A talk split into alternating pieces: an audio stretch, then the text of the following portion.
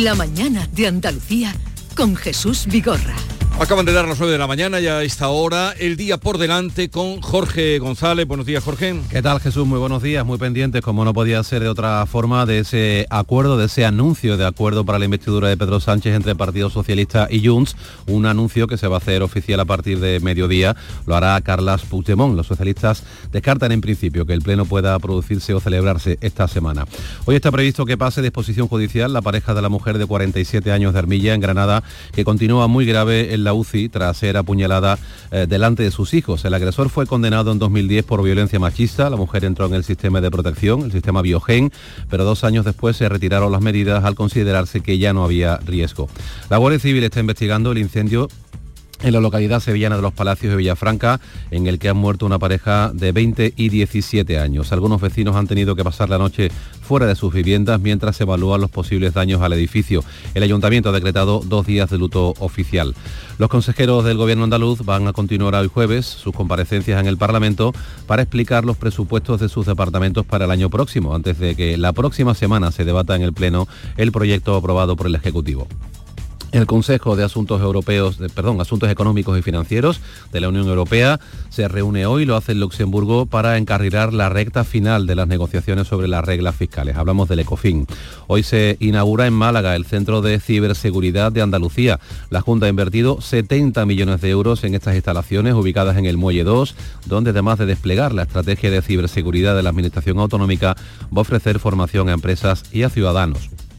Se cierra hoy la feria turística World Travel Market en Londres, con buenos datos de negocio y nuevos vuelos internacionales para Andalucía, que va a acoger además dos grandes encuentros de aerolíneas en Granada y en Sevilla. El balance de la feria es de nota alta, como ha subrayado desde allí el consejero de Turismo Arturo Bernal, que enseguida estará aquí con nosotros, con Jesús Vigorra. Y hoy la jornada viene muy nublada, también con lluvias débiles en el norte de la comunidad y en la zona de sierras. Han subido las temperaturas mínimas y las máximas se van a mantener durante el resto del día sin cambios.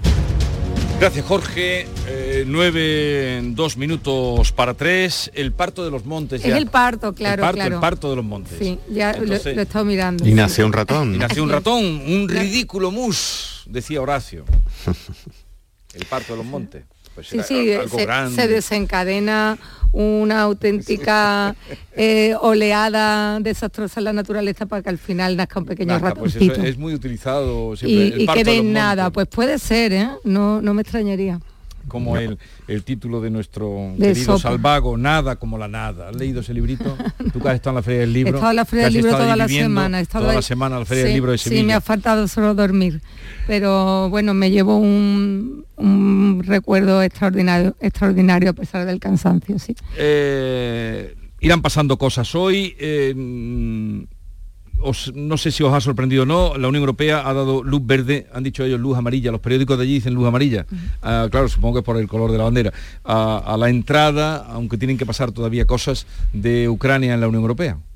Ya un primer paso, ¿no? Para es la- lo que pedía Ucrania desde el primer momento eh, por parte de la Unión Europea se ha visto una actitud eh, de, de- de darle cabida, pero bueno, ahora tiene que superar muchos filtros, hay muchas fases, pero bueno, es una buena noticia. Pero cómo nos hemos olvidado también de la Que, guerra claro, ucraniana? es Claro, ahora con- se ha opacado un- totalmente. Un conflicto solapa otro y ahora tenemos el foco en, el- en la guerra de Israel y jamás en Gaza, el conflicto de Gaza, donde desgraciadamente está siendo muy cruento y parece que lo de Ucrania se nos ha olvidado, Pero- pero, pero- ahí también sigue muriendo. Bueno, esa, esa es, eh, eh, ese es el kit de la cuestión, porque eh, leyendo la información no parece ser que pueda ser nada inminente, ¿no? Eh, digamos que lo que Bruselas avala es que comiencen las negociaciones para que en 2024 se pueda, en fin, Es adherir. Es verdad Es que es un primer paso, pero es que todos los días mueren personas, ¿no? Sí. Entonces, bueno, eh, yo creo que esa aceleración, es verdad, de, de ese diálogo de integración con Ucrania, creo que también es Moldavia y, y- y- y Georgia como países candidatos, eh, bueno, pues eh, ti- tiene que, que estar como una prioridad eh, en la agenda de, de la OTAN, porque eh, por más que ahora mismo el foco se haya desviado a, a Oriente Medio, donde tiene que estar, por supuesto, yo eh, no, lo, no, no lo minimizo, eh, pero no perdamos de vista que allí todos los días eh, siguen muriendo civiles e, e inocentes y que Rusia mm, en ningún caso está aminorando su ofensiva.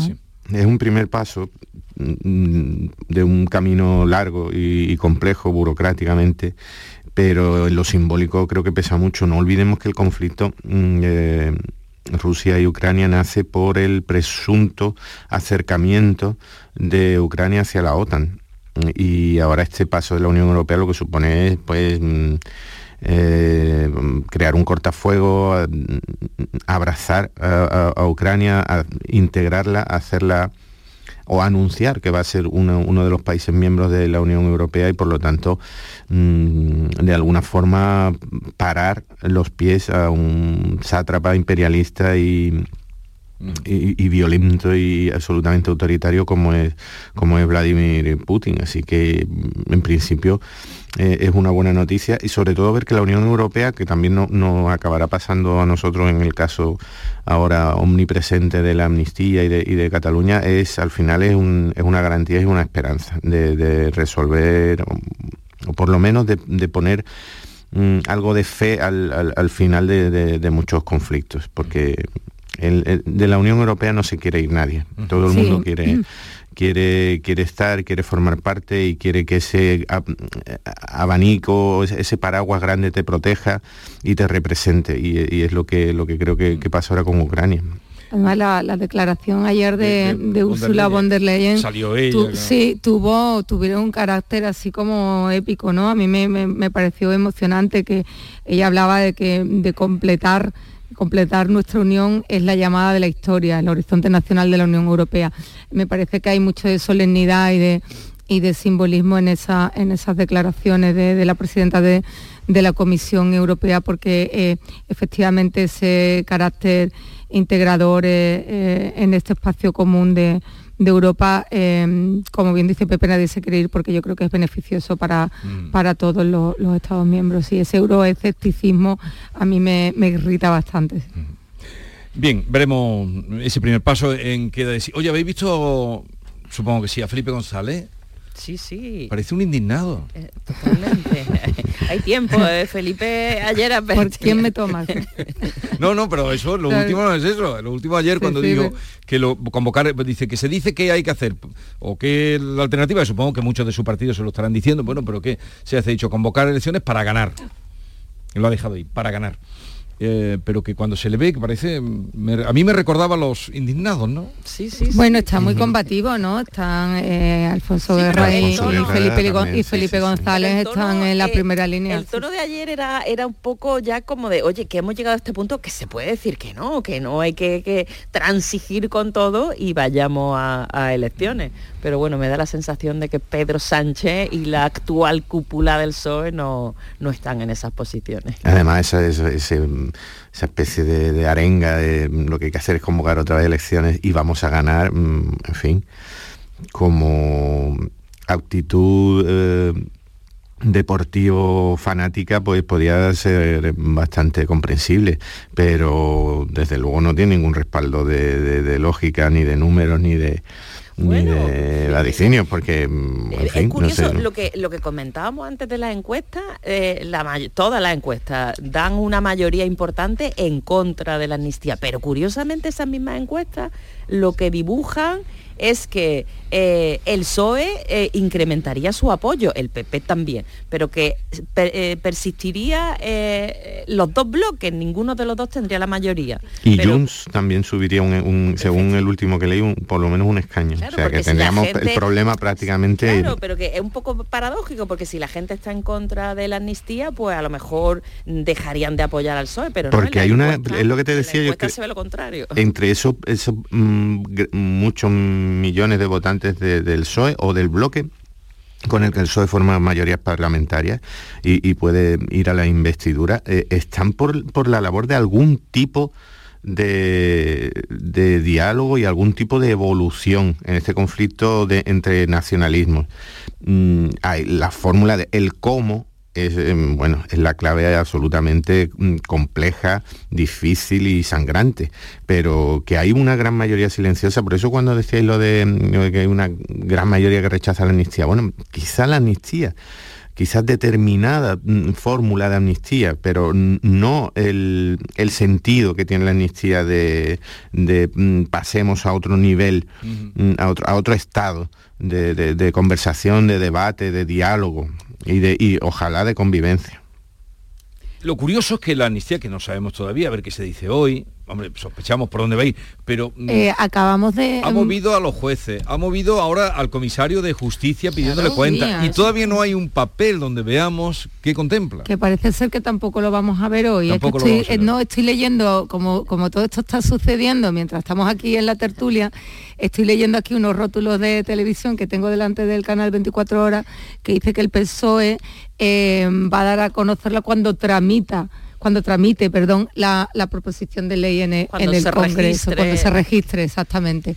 Entonces, pues me, parece a mí que hoy nos no vamos, a saber. no vamos a probablemente ese, ese anuncio de, no dar a conocer el contenido de la ley hasta que no esté presentada forma parte de ese temor que, a, la reacción, porque mm, los que han estado utilizando palabras mm, gigantescas Mm, grandilocuentes propias de, la ópera de, Verdi o de Shakespeare, del teatro de Shakespeare, de traición, felón, mm, patrias que se rompen, bueno, van a haber confirmados, confirmadas sus teorías y van a haber confirmadas sus presuntas mm, traiciones y desgarros de alma que muchos no compartimos.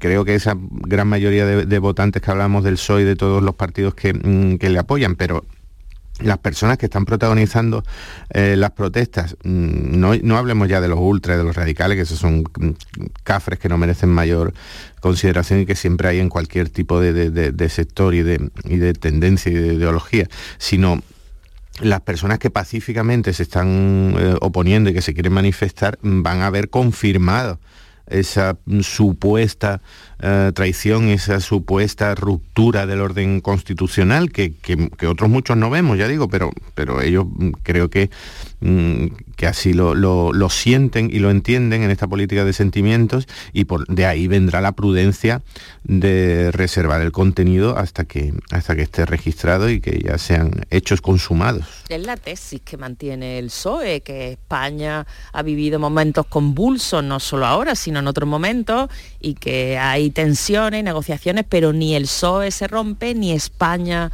eh, se rompe, a pesar de todas las tensiones a las que se ha sometido a la de la historia y en este momento en concreto. Pero, pero insisto, ojo, la ley de la amnistía ah. tiene mucha trascendencia. yo, quiero, yo quiero apuntar una cosa ahí. Es cierto que yo estoy totalmente en contra de estos eh, mantras, además, que, que, parece que son verdad simplemente por la de veces que se repiten, ¿no? Esto es España se rompe y tal.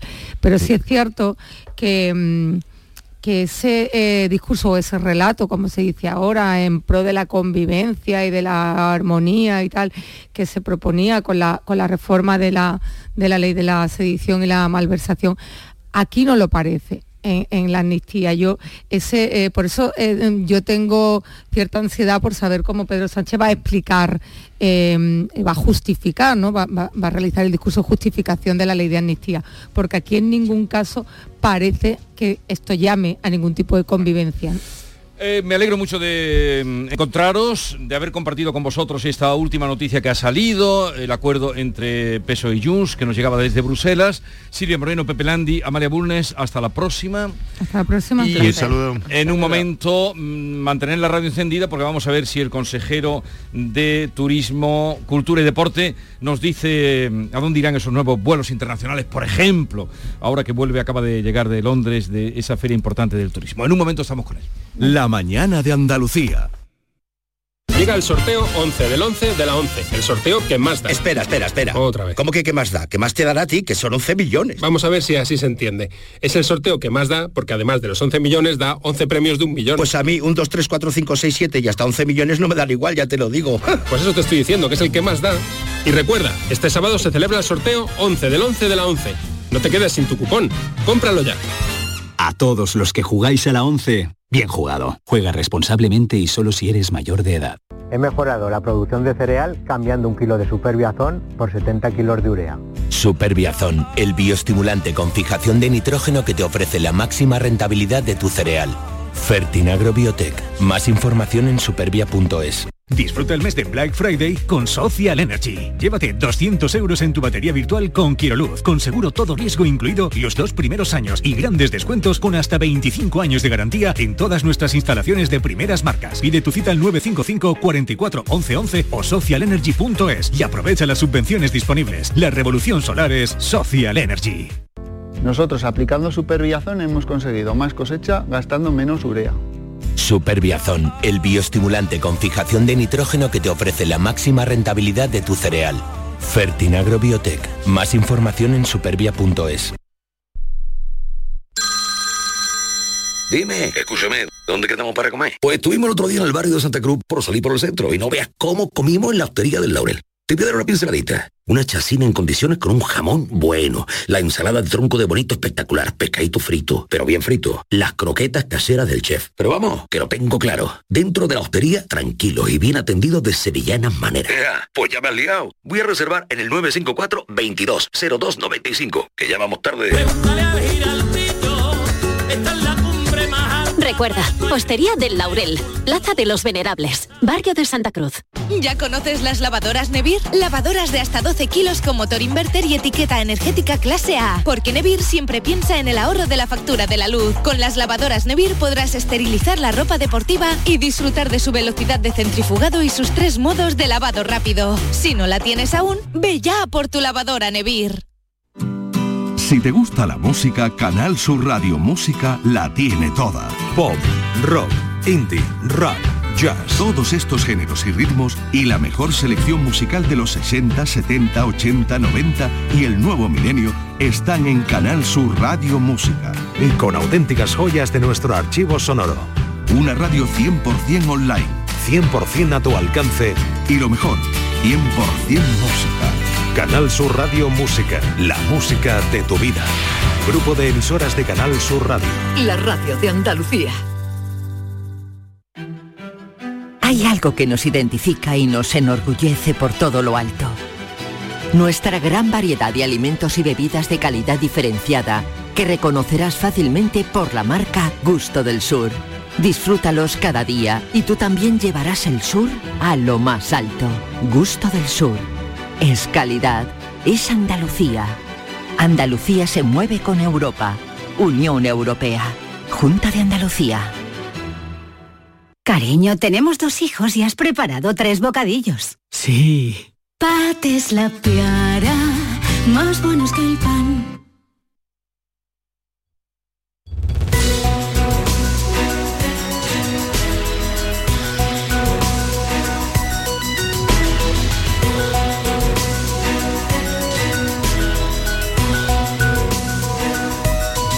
La mañana de Andalucía con Jesús Vigorra.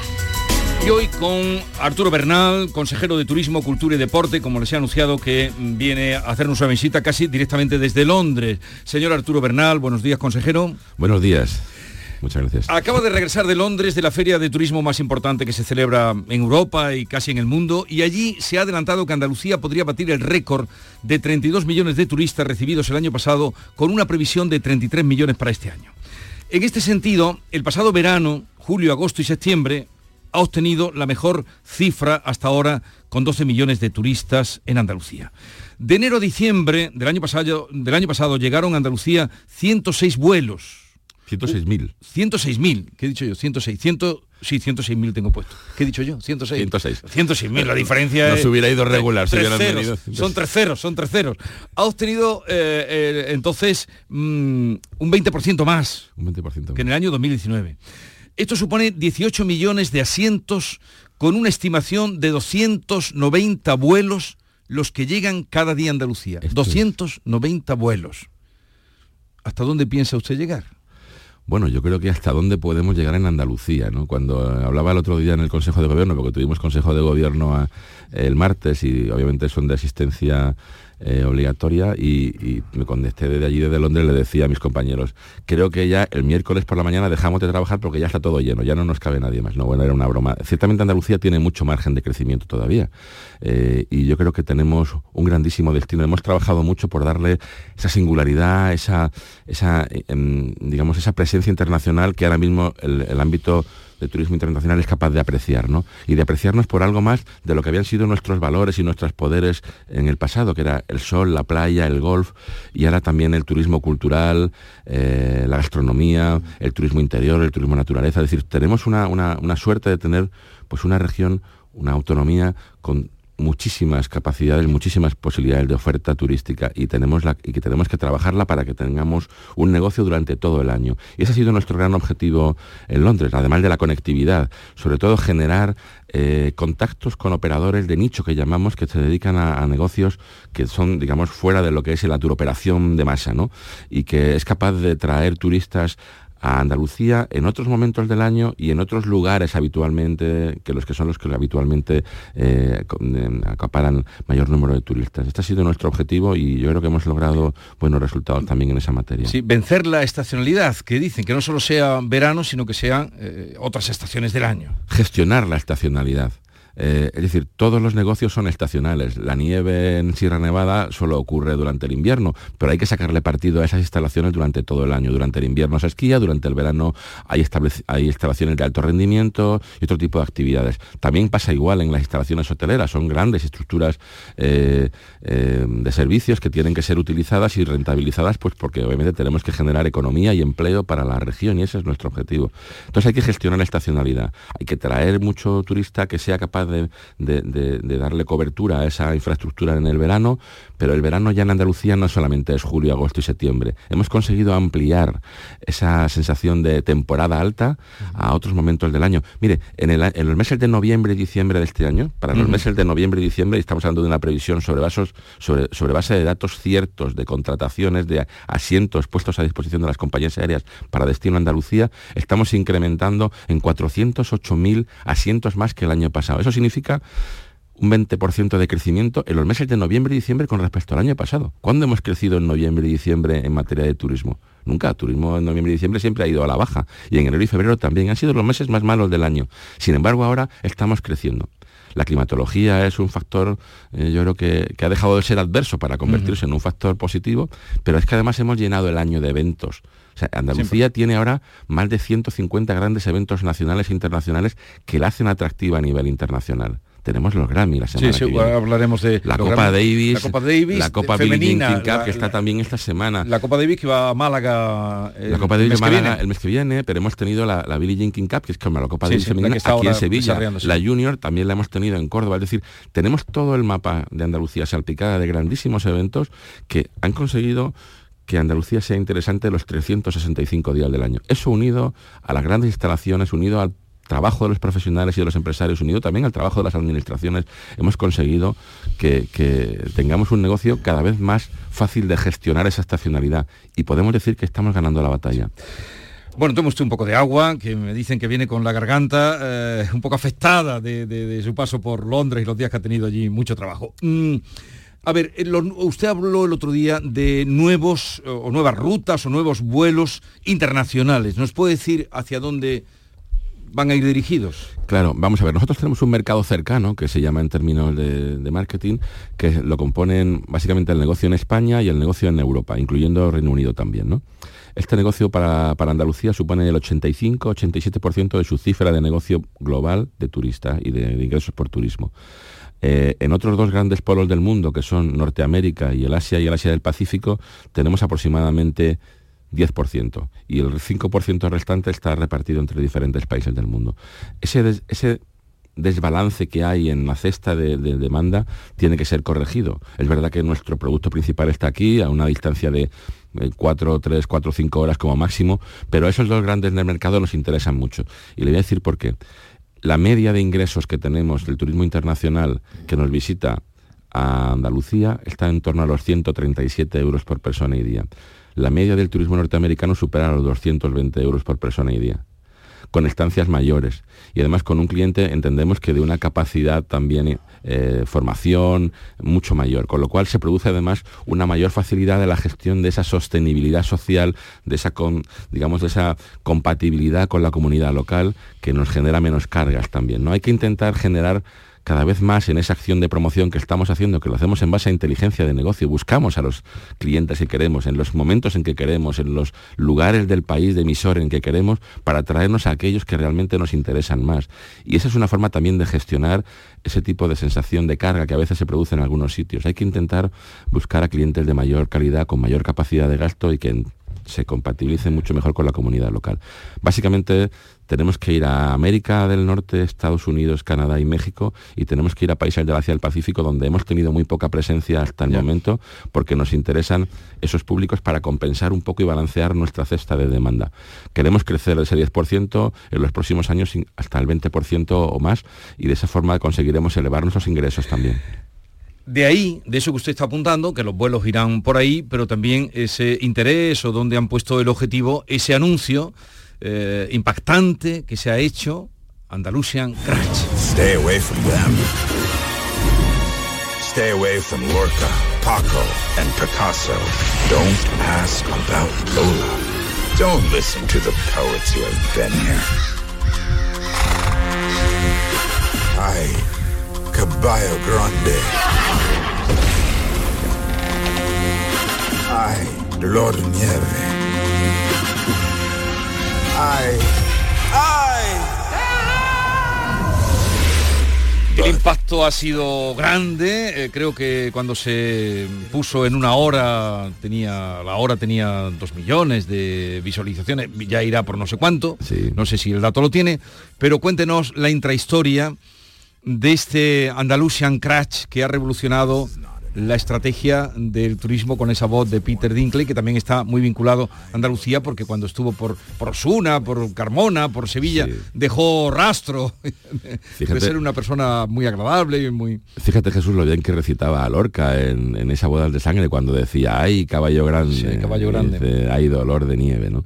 Y bueno, él estaba encantado. La verdad es que yo creo que lo más interesante de, de esa, digamos, de esa propuesta creativa, porque hay, hay dos cuestiones que hay que diferenciar. Por un lado, de la propuesta creativa que la agencia publicitaria toma del briefing que nosotros le damos para convertir nuestras ideas, nuestro posicionamiento, nuestra visión de qué queremos hacer con, con este negocio particular y, lo convierte en esa idea creativa que es el anuncio. Y el anuncio básicamente te dice, no vengas, quédate en Manhattan, quédate en Berlín, no vengas. Pero ¿y le costó a usted mucho y a su equipo que les convencieran de una idea así tan atrevida de no vengas? No, vamos a ver, esa idea, eso es importante que se sepa. Nosotros le damos a la, a la agencia creativa un briefing previo sí. y le decimos, queremos ser disruptivos. No queremos más anuncios donde aparezcan playas, paisajes, caballos, música bonita y que venga aquí que estará estupendo. Esos son anuncios que son intrascendentes a la semana siguiente. Y, y no, nadie, no, los no calan. nadie los recuerda porque son todos iguales. Entonces decíamos, queremos ser los primeros no solamente que en Andalucía, es que en ningún otro destino, ningún otro territorio que yo recuerde ha hecho un anuncio de esta, ha hecho un spot de esta naturaleza, pero no solamente un spot, una campaña de imagen creativa, de creatividad, de, de, de vallas, de, decir, toda nuestra creatividad va en torno a esa disrupción que queremos introducir porque queremos que se hable de Andalucía. Decíamos al principio, aunque se hable mal, pero queremos que se hable. De, gracias a Dios nadie habla mal, todo el mundo mayoritariamente ¿no? ha alabado la campaña porque le ha chocado, no le ha roto, como dice Andalusian Crash significa te rompe por dentro, pero tiene un doble sentido. Te rompe, pero a la vez te enamora. Yo le preguntas a tus hijos o a tus amigos, ¿quién es tu crush? Y me dicen, mi crush es mi novia, mi crush es mi actor preferido, mm. mi crush es Andalucía, pues eso es lo que queríamos conseguir, ese engagement, ¿no? esa, esa fijación casi idílica que tienes con un, con un destino turístico en este caso. Eh, y lo que decimos en esa creatividad, lo que decía Peter Dinkley es, no vengas, no digas que no te lo advertí. Don't say I didn't warn sí. you. Que te va a romper Eh, el corazón. dice, eh, te advierto de cómo vengas, te vamos a romper el corazón. ¿no? Entonces, eso es lo que realmente impacta. Y además lo impacta y es donde yo creo que tú quieras llegar a un grupo de edad en el que estamos dirigidos, la generación Z, aquellos que han nacido entre 1995 y 2005, 2010, tienen entre 18 y 30 años, son los que los que prescriben de forma mayoritaria el mayor parte del consumo turístico, cultural y deportivo en Andalucía. Según nuestros datos de inteligencia de negocio, el 66% de las familias están consumiendo en base a criterios de los miembros de su familia que son generación Z pero estos van a ser los consumidores del, próximo futuro. Por los próximos 30, 35 años, estas personas serán los que consuman. Y la primera entidad, el primer destino, el primer ámbito territorial que se mete de lleno en, esa, en ese margen, en esa franja de consumidores, ha sido Andalucía. Hemos dado realmente un golpe de mano. Hemos dado realmente un, golpe de efecto ahí importantísimo y todo el mundo lo reconoce. Lo importante en cualquier caso aquí no solamente es el resultado creativo que propone la agencia de publicidad, es el briefing que se le da. Y el briefing decía, queremos ir a este tipo de público, queremos ir con este tipo de, sensaciones, queremos provocar, queremos y toda una serie de... y yo creo que esa es la clave que ha quedado un poco, un poco oculta, ¿no? Pero que bueno, creo que algún medio de comunicación eh, tuvo acceso a ese, a ese briefing porque se, publica en, el perfil del contratante cuando se hace la licitación para contratar la agencia y venían todas las características de lo que se buscaba. Ahora solo le falta, consejero, una actuación de Peter Dinkley recitando.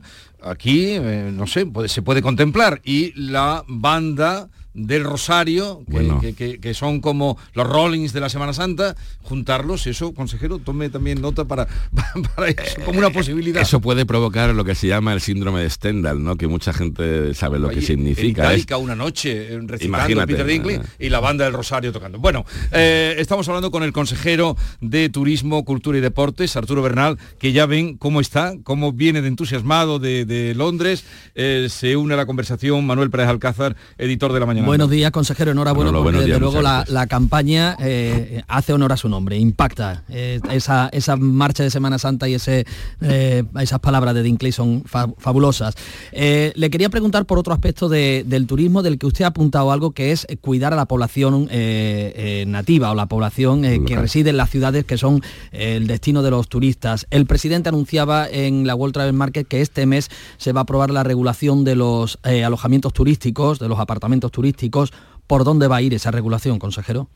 Bueno, antes de empezar, eh, antes de responderte, decirte que yo no entiendo que el turismo sea em, el, problema que tanto, tantas veces se recurre a, citar al turismo como un elemento que provoca un problema. El turismo es la solución, sobre todo en Andalucía y en España, donde supone más del 15% del Producto Interior Bruto y genera 455.000 empleos. Creo que el turismo merece un respeto en cuanto a que hay muchas familias y mucha economía que transversalmente depende del, del turismo y lo vimos en la pandemia precisamente cuando muchísimas empresas tuvieron incluso que cerrar y no correspondían al ámbito del turismo, correspondían a otro tipo de sectores. Pero dicho lo cual, la vivienda turística es un elemento más donde la demanda decide libremente ir a un hotel o ir a una, vivienda turística. Tenemos que regularla en calidad y lo que está haciendo este decreto es ordenar las viviendas turísticas, ordenarlos porque lo que nos interesa es que la oferta de alojamiento que exista en una determinada situación, ciudad o región, sea de calidad, de máxima calidad. El, decreto que teníamos hasta el año del 2016 hasta ahora no era demasiado, digamos, em, cuidadoso con estas cuestiones, ¿no? Y lo que hemos querido es ampliarlo hasta el punto de controlar o de ordenar al máximo la, calidad. Por supuesto, los ayuntamientos van a tener la posibilidad de regular dentro de sus competencias qué distribución quieren hacer del suelo del suelo residencial o del suelo eh, fijado o relacionado con la, con la economía del turismo para que haya más o menos o donde quieran instalarlo o no. Pero esas funciones corresponden a la gestión municipal. Habrá ayuntamientos que quieran tener más viviendas turísticas porque no tienen la capacidad de tener hoteles y otros que, que, digan, bueno, pues en esta zona ya no, porque está demasiado colapsada y hay razones de interés general bien fundamentadas para que no haya más negocio. Tengan en cuenta que la actividad económica que se desarrolla en una vivienda de uso turística es una actividad económica y en un país libre como el nuestro no se puede cercenar una actividad económica porque sí, hay que dar relación de interés general. Entonces, yo creo que lo importante es que desde la, desde la Junta de Andalucía, que es quien tiene las competencias en ordenación y calidad turística, se ordene este apartado. Y decimos, hombre, una vivienda turística tiene que tener climatización, tiene que tener elementos de control de ruido para evitar que se moleste a los vecinos, tiene que tener eh, un espacio mínimo para, para los habitantes de la casa, de manera que una casa que tenga hasta 14 metros cuadrados, pues no puede tener más de dos personas, este tipo de cuestiones que parecen lógicas y que además se regulan otro tipo de, elementos que tienen que ver con la vivienda. Por ejemplo, las VPO tienen una regulación similar en lo que se refiere a capacidades, eh, instalaciones, etcétera. Pues parece razonable que esa mínima, por decirlo de alguna manera, aunque en algunos casos es exhaustiva, eh, regulación se produzca para ordenar el sector y para que haya calidad.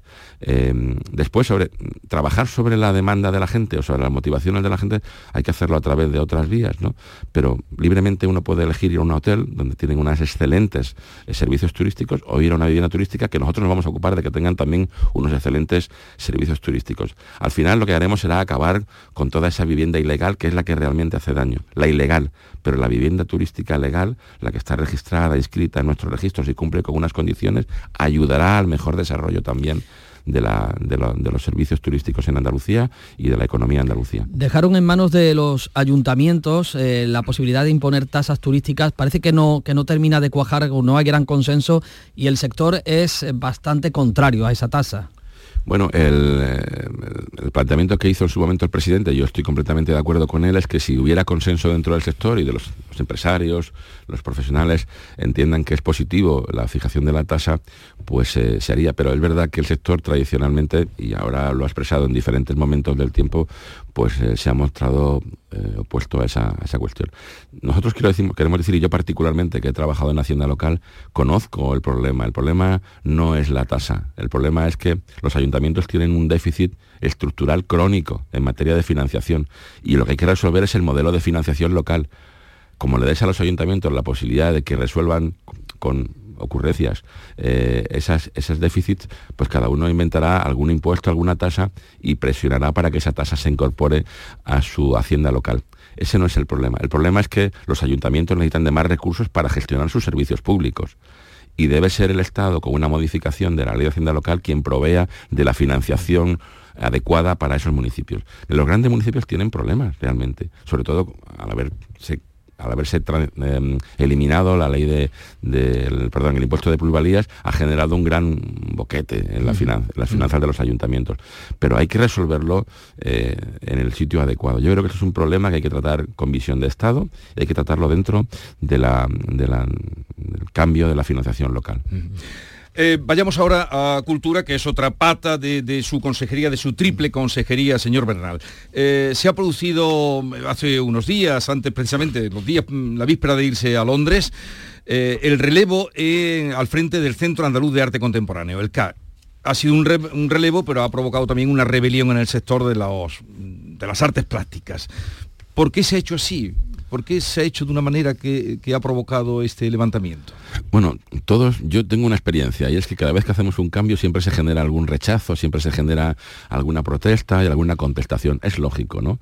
Lo que quizás sea menos lógico es que siempre nos estemos planteando que las cosas se hacen bien o mal porque cambian las personas. Yo creo que tenemos que tener un poquito más de, altura de miras y este proyecto requiere de las personas más adecuadas, pero requiere también de proyectos sólidos. ¿no? Eh, Em, precisamente estas personas que nos, han, que nos han preguntado y hemos recibido una comunicación por parte de algunas asociaciones del sector cultural relacionado con el arte contemporáneo, nos decían que había un código de buenas prácticas. El código de buenas prácticas lo que venía a decir es que eh, había que tener a las personas que dirigían los museos 10 eh, años pues en el caso de Álvarez Reyes, que era la persona que ocupaba ese puesto doctoral, ya llevaba 14. Es decir, creo que eh, lo que dijimos en su momento es que el proyecto de Álvarez Reyes, que había sido un proyecto bueno y que reconocíamos su labor y la, y la aplaudíamos, haya llegado un momento en que estaba agotado. Necesitábamos tener otra visión, necesitábamos tener un nuevo impulso en el CAC. El CAC necesita, el Centro Andaluz de Arte Contemporáneo, una visión internacional, pero sobre todo, lo más importante, que tengamos la posibilidad de impulsar a nuevos creadores de arte contemporáneo. Nuevos creadores de arte. Hay que darle entrada a estos nuevos creadores que actualmente no tienen una vía de entrada en el, en el, aparato de exhibición, de exposición y de comercialización. De eso se quejaban la mayor parte de los, eh, de los, de los creadores. Nosotros no, no hacemos las cosas permítame la expresión, a tontas y a locas, o mañana nos viene una, eh, una visión y lo cambiamos. No, esto se basa en un libro blanco que hemos elaborado en reuniones en todas las provincias, con todos los sectores, enfocando cada una de las disciplinas de la cultura, desde la literatura a las artes escénicas, desde las artes plásticas a la música. Y en todos los casos hemos tenido el diagnóstico de cada uno de los subsegmentos, de los subsectores, para trabajar. La máxima crítica o la máxima, digamos, expectativa por parte del sector en todos los ámbitos en cualquiera de ellos, desde la música, la literatura, el teatro, el cine. Dice, los nuevos creadores no tenemos espacio dentro de la política cultural de Andalucía. Y es lo que queremos hacer. Primero, nuevos creadores, que hay muchos y muy buenos, y en algún momento tienen que empezar, y son andaluces. y los nuevos creadores andaluces tienen que tener su camino de desarrollo. También sacarlos de los centros habituales donde se producía la cultura. Málaga, Sevilla, Granada. El resto de la región prácticamente no tenía, no tenía presencia en la política cultural de Andalucía y ahora es capilar. Y habrá noticias en el futuro que demuestren cómo estamos siguiendo esta capilaridad. Mire, yo creo que tenemos que centrarnos en los proyectos, tenemos que centrarnos en la institución y la institución tiene que tener reputación no solamente andaluza, nacional, pero también internacional. Una ciudad como Sevilla merece un centro de arte contemporáneo a la altura de ciudades como Madrid, como Londres, como Nueva York. Y no, me, y no se me va a la cabeza cuando digo estas cosas, como Nueva York, sí. Y creo que tenemos la posibilidad de tenerlo hay que cambiar algunas políticas de adquisición de fondos, hay que cambiar algunas políticas de donación de fondos, de, también de atraer artistas internacionales que den reputación y que también tengamos la posibilidad de incorporar fondos de otros artistas para que al final se produzca esa simbiosis entre los entre las grandes figuras, entre los grandes nombres del arte contemporáneo internacional y nacional y los nuevos creadores. Esa es la visión que queremos dar. Precisamente hoy comparece o aparece en presentación mm, la nueva directora del Centro Andaluz de Arte Contemporáneo, Jimena Blázquez, en la presentación de la exposición de Concha Pérez, eh, una artista de, ya de largo recorrido. Em, suena la música, sé que usted se tiene que ir al Consejo de Gobierno de la Junta de Andalucía, pero dígame si Bailo Claudia eh, es al Parlamento donde va, ¿no? Sí, porque al Parlamento, hoy, tenemos comisión. Eso es más serio, porque el Consejo de Gobierno podría llegar un poco más tarde. No, no, no, no, le, dejo ya, le dejo ya. Eh, pero Aguirre es amigo, no, no, le va a no le va a llamar. Bailo Claudia, ¿le va usted a meter mano? porque dicen que han aparecido goteras en este centro que todo el mundo conoce en Bolonia. Bueno, el centro de, el centro de el centro de, interpretación de, aquel, de aquel conjunto, es verdad que ha tenido algunos desperfectos y, ya están licitadas las obras para que se produzcan y se ejecuten lo antes posible. Era algo que teníamos tramitado de septiembre y ya se han adjudicado los contratos, con lo cual entiendo que en muy pocas semanas el tema estará resuelto. Que es un centro fantástico. ¿Y las atarazanas? Eh, ¿Qué competencia tiene usted en las atarazanas? Bueno, las atarazanas somos los propietarios, pero es verdad que la administración anterior... Bueno, la administración anterior de la Junta de Andalucía eh, eh, concedió, hizo una cesión de la gestión de ese espacio hasta el año 2041. Es verdad que el Cajasol, que es quien tiene esa concesión, se ha puesto en contacto con nosotros y estamos trabajando conjuntamente porque ellos tienen la intención de que lo hagamos eh, conjuntamente. Pero ahora mismo tenemos un objetivo fundamental y es que se termine la obra y se termine en el mejor, el mejor grado de ejecución posible y estamos consiguiendo cumplir todos los objetivos.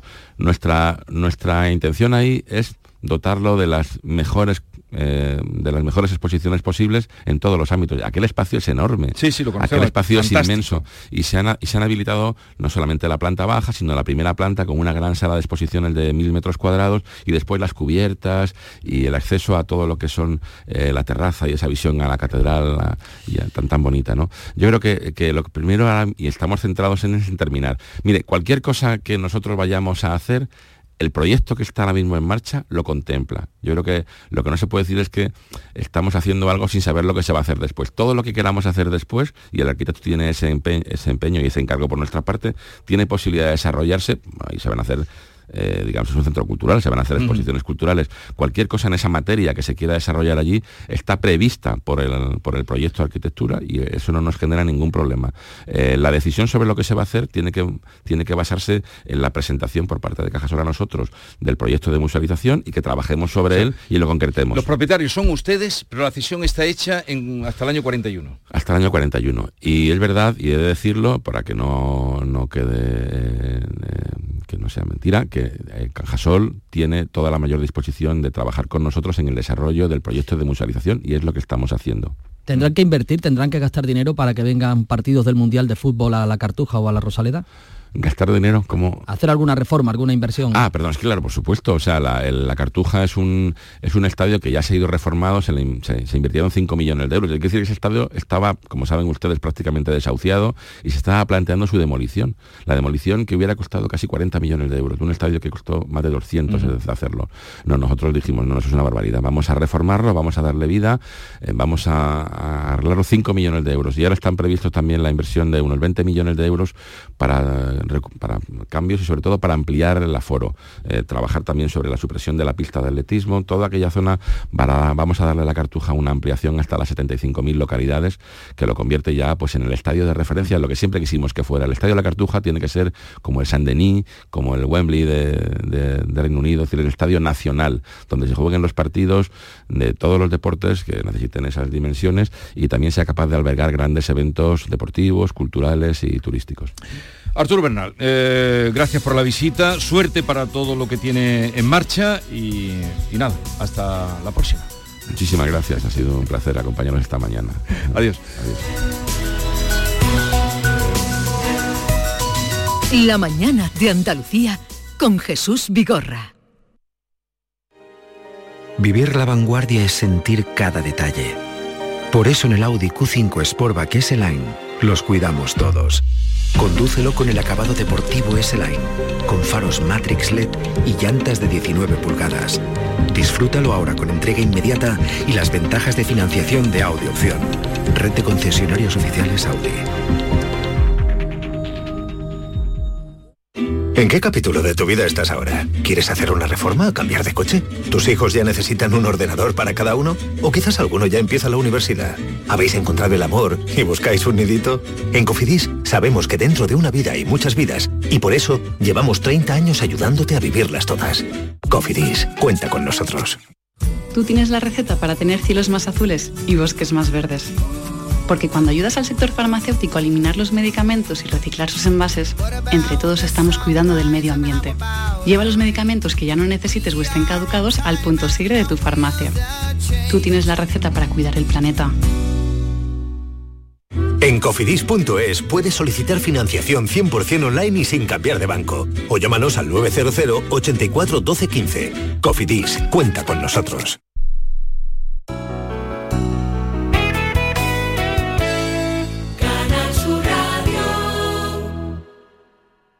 Clínica Lawens se ha convertido en una referencia de la medicina estética en Sevilla, con una trayectoria impecable de 30 años y un equipo médico estético reconocido a nivel internacional. Clínica Lawens es la primera opción para tratamientos de rejuvenecimiento facial y corporal para hombres y mujeres. Ponte en manos de los mejores profesionales. Clínica Lawens, a la vanguardia de la medicina estética. Del 9 al 11 de noviembre vibra con The Latin Music Week by Lago. El 11 de noviembre saborea el ritmo de Carlos Baute. Rompe tus caderas al son de su música y disfruta de su concierto totalmente gratis. Te esperamos con toda la familia para rumbear en la Semana de la Música. ¡Azúcar! Más info en lago.es. Las noticias que más te interesan las tienes siempre en Canal Sur Mediodía Sevilla. Y este jueves te llegan con la Federación Andaluza de Remo con motivo de la celebración este próximo sábado 11 de noviembre de una nueva edición de la regata Sevilla Betis. Canal Sur Mediodía Sevilla. Este jueves a las 12 en directo desde el Club Náutico Sevilla. Con la colaboración de la Federación Andaluza de Remo. Canal Sur Podcast. Aquí tú mandas, tú decides y tienes de todo para elegir. Buena música, sucesos, charlas amenas, carnaval, Semana Santa, videojuegos. Esto es Canal Sur Podcast, el sexto canal de la radio de Andalucía, en Internet. Canal Sur Podcast. La tuya. Todos aquellos que ya conducen el número uno se sienten únicos, especiales, y para que puedas sentir esa increíble sensación, ahora la Black Week de Hyundai se convierte en Black Year, Black Year de Hyundai. Del 6 al 19 de noviembre condiciones especiales en toda la gama el primer año. Más información en hyundai.es.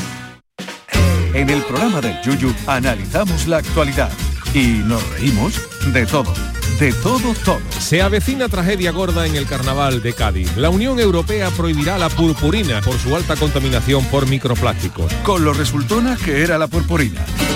Ese careto que ya no se veía en los tarros de veneno se veía disimulado con tal brillo que tú no sabías si estabas viendo a un comparsista mellao o a una bola de espejo de esas de las discotecas. El programa del Yuyo.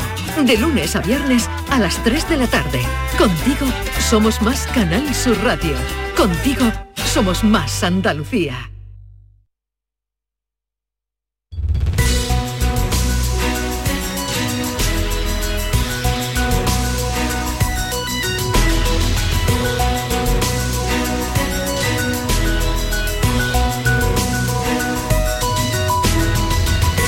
La mañana de Andalucía con Jesús Vigorra. Esta mañana les hemos venido contando mm, eh, en el informativo a lo largo de la mañana de ese incendio terrible, trágico que se mm, producía en los Palacios Villafranca en la tarde de ayer. Allí se encuentra nuestra compañera Beatriz Galeano para ver si sabemos algo más de cómo ha podido ocurrir de dos jóvenes que hayan muerto en un incendio sin eh, la posibilidad de salir de, allí. Eh, cuéntanos, Beatriz Galeano, buenos días. Buenos días, pues parece que las rejas que había en el edificio, que había en el piso, han podido ser las grandes culpables de que no pudieran escapar. El bloque sigue hasta ahora desalojado, Jesús. Es un edificio de tres plantas y de cuatro viviendas en cada una, en total 12 vecinos que no han podido dormir en sus casas. Una cinta de la policía impide el paso por la puerta principal del bloque. Al otro lado, la terraza, vemos las ventanas y esa terraza completamente calcinada. Dentro de la vivienda había dos personas, una pareja, Víctor y Cristina, de 17 y 20 años, que como decimos no pudieron escapar porque las rejas que había en las ventanas se lo impidieron. Así nos lo relataba hace solo unos minutos una vecina que están pintando un gimnasio, fueron los que sacaron, hasta que llegaron más tarde los bomberos, llegaron a la chiquilla por la ventana, a una niña por la ventana, a una compañera y dos chiquitos que había en un tercero también que se estaban ahogando. O sea que de arriba también sacaron Sí, sí, sí, sí, sí, sí los animales, que quedaron animales dentro también, eso fue más tarde también, lo sacaron, pero de momento acudieron a la, gente que estaban por fuera de la ventana porque es que el fuego iba para arriba, para el segundo. El piso era propiedad del abuelo del joven que vivía con ellos desde que su madre había fallecido. Este hombre estaba en un bar cercano aunque nada pudo hacer cuando llegó hasta aquí corriendo. Los jóvenes quedaron atrapados, los vecinos del segundo y tercer piso tuvieron más suerte porque pudieron acceder a las terrazas y fueron rescatados desde ahí. Este bloque está situado en la entrada de este municipio sevillano de Los Palacios, cerca de un colegio, así que a esta hora todas las personas que pasan por aquí no pueden evitar mirar hacia hacia arriba para ver cómo ha quedado. La verdad que impacta completamente negro las ventanas también, la terraza, el olor a quemado permanece todavía aquí. Un primero, rejas, eh, que son, se convierten en un momento en una jaula, ¿no? En una prisión. Gracias Beatriz, eh, seguiremos al tanto de lo que vayan eh, dando de sí las investigaciones. Y Maite Chacón, buenos días. Hola, ¿qué tal, Yolanda Garrido, buenos, días. Eh, David Hidalgo, buenos días. Bea, hola. Hola. Eh, adelantamos el tema del día. Adelantamos el tema del día. Claro. Creo que también tenemos que dar cuenta de eh, el acto que nuestro compañero Juan Ramón Romero tiene hoy y convoca en la Fundación Cajasol, pero mientras tanto vamos a adelantar el tema del día. ¿Por pues vamos, a, hablar del, aceite de oliva, que está tan carísimo, ¿verdad que sí? Y que hay mucha gente que está empezando a cambiar sus hábitos eh, de consumo, si bien a la hora de comprar aceite o comprar otro tipo de aceite o gastar menos o, en fin, lo que queremos saber es nuestros oyentes qué, es lo que se están planteando o si directamente pues aceptan el precio que hay, se lo pueden permitir y bueno, pues siguen consumiendo el aceite de, oliva virgen extra, ¿no? que es el más caro, que está ya el litro por 11 o 12 euros aproximadamente. Y, eso es lo que vamos a preguntar. Yo ya a la, ensalada casi no le eché aceite, digo, le come como antiguamente. Con... ¿Cómo que no le echas aceite? no, porque está la cosa tan mala, digo, bueno, pues en vez de un chorreón grande le echo una gotita. me regalaron el otro día, me regalaron el otro día un aceite de la primera cochura que le llaman. Ay, qué la, primera, la primera prensada. Sí, pero yo me gusta lo de la, la primera cochura, pero no se puede hacer. Primera prensada, ¿cómo que no se puede hacer? Que no se que no se cuece, digo. La se llamaba mágico González. oliva mágica o mágica oliva o algo así. Oh, pero tú el aceite de oliva mirándolo, me para mirándolo. No, ¿Tú para qué? para, las tostadas, para, todo, un poco, para ¿no? todo, me lo comí mirándolo. Sí, yo también para todo, pero, reconozco que ahora con este precio ya no estoy friendo con aceite de oliva claro, Eso es lo que ha cambiado Y entonces eso es lo que se, está, notando.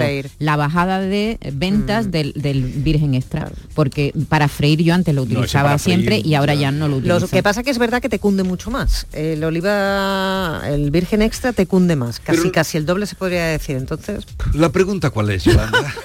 que cómo cocinan, que se han cambiado su forma de cocinar.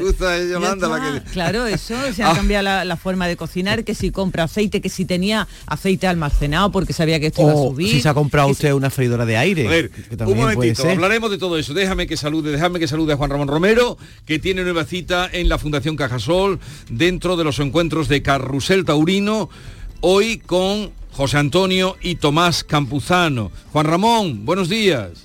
¿Qué tal? Buenos días, ¿cómo estáis? Con lo del aceite, fantástico. Eh, estamos, que parece que lo estamos... Usamos la misma estrategia, la, la, misma estrategia.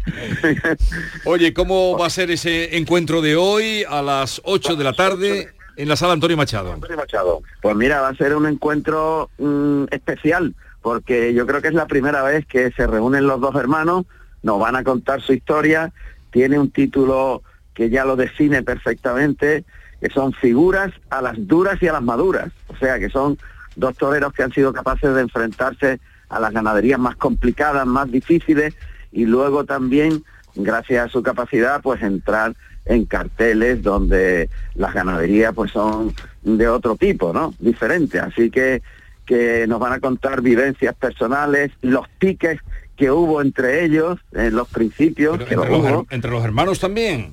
Hombre, claro, cuando los toreros salen al ruedo, ya ni hermano ni nada. Ahí. O sea que tú con tu eh, hermano también tienes pique. Ahora a ver quién tiene más audiencia, el del programa de los caballos o el programa de los toros. Claro que sí, lo que pasa es que siempre me gana. Oye, Juan, Ramón, ¿cuál de los dos hermanos cortó más oreja? ¿Tú tienes ese dato? No, no tengo ese dato, pero... pero lo tendrá. Pero se, lo, se, lo, voy a preguntar esta tarde y así te lo digo mañana. ya, ya me has hecho una de las preguntas, ¿no? pero fíjate, en el, en el caso de ellos dos, mm, lo que preside fundamentalmente es la honestidad en todos los sentidos y la capacidad. La honestidad y la capacidad. Porque entregaban todo en el ruedo y además de ello, pues como te digo, eran capaces de solventar problemas que le presentaban toros de muchísimas complicaciones, ¿no? Y, y es más, lo que tenemos que hacer es también ahondar en cómo es ese, esa rivalidad de dos hermanos que luego cuando se enfrentan en el ruedo, como yo decía anteriormente, pues no se conocen, vamos, de nada, simple y llanamente van a ganar la partida. Y cómo fueron capaces de reinventarse en varias ocasiones de estar arriba completamente, a pasar temporadas complicadas y difíciles en las que no estaban anunciados y volver a retomarse como grandes figuras. En definitiva, es eh, la historia de dos hermanos que estuvieron siempre dispuestos a, tener la capacidad de adaptarse a las circunstancias que habían y no volver la cara nunca. yo creo que va a ser muy bonito, sobre todo, buscarles en su corazón, en el alma, en la personalidad de cada uno de ellos y, conocer cosas que muchas veces se nos escapan dentro del mundo del toreo. Cartel de, cartel de lujo, pues, esta tarde encuentro Carrusel Taurino con José Antonio Tomás Campuzano y nuestro querido y admirado Juan Ramón Romero a las 8 de la tarde. Un saludo, que vaya todo bien, Juan Ramón. Muchas gracias, un abrazo muy fuerte. Pues continuamos después de las 10, después del boletín informativo, hablando del aceite. Y hoy lo de Puigdemont, ¿no? Eso luego ya, ¿no? Pero si llevamos toda la mañana. No, pero al acabar nuestro programa va a hablar Puigdemont, va a ser, vamos, vamos a ser la antesala ¿Y qué que alarguemos el programa? No, pero para que lo sepamos todo. La mañana de Andalucía con Jesús Vigorra.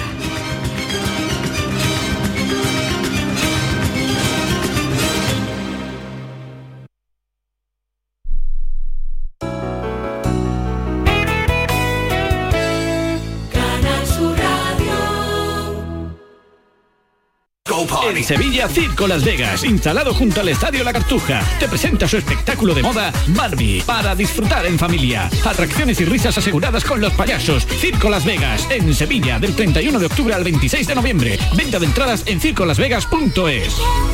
Pizzería de Italy. Elegante pizza napolitana y cerveza de bodega. Así es la esencia de Italy. Además, los viernes, sábados y domingos, cocina abierta todo el día.